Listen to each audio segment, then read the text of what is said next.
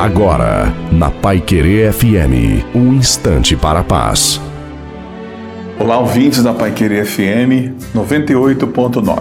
Você está na sintonia que você tem paz. Eu sou o pastor Antônio Silva e esse é um momento que a gente para para pensar Peraí, quantos inimigos invisíveis, coisas que eu não tenho acesso visual. Esses inimigos são espirituais e para vencê-los é preciso de armas espirituais. Não dá para você atingir inimigos espirituais invisíveis com armas visíveis, armas físicas. E a arma espiritual que está à nossa disposição é a fé.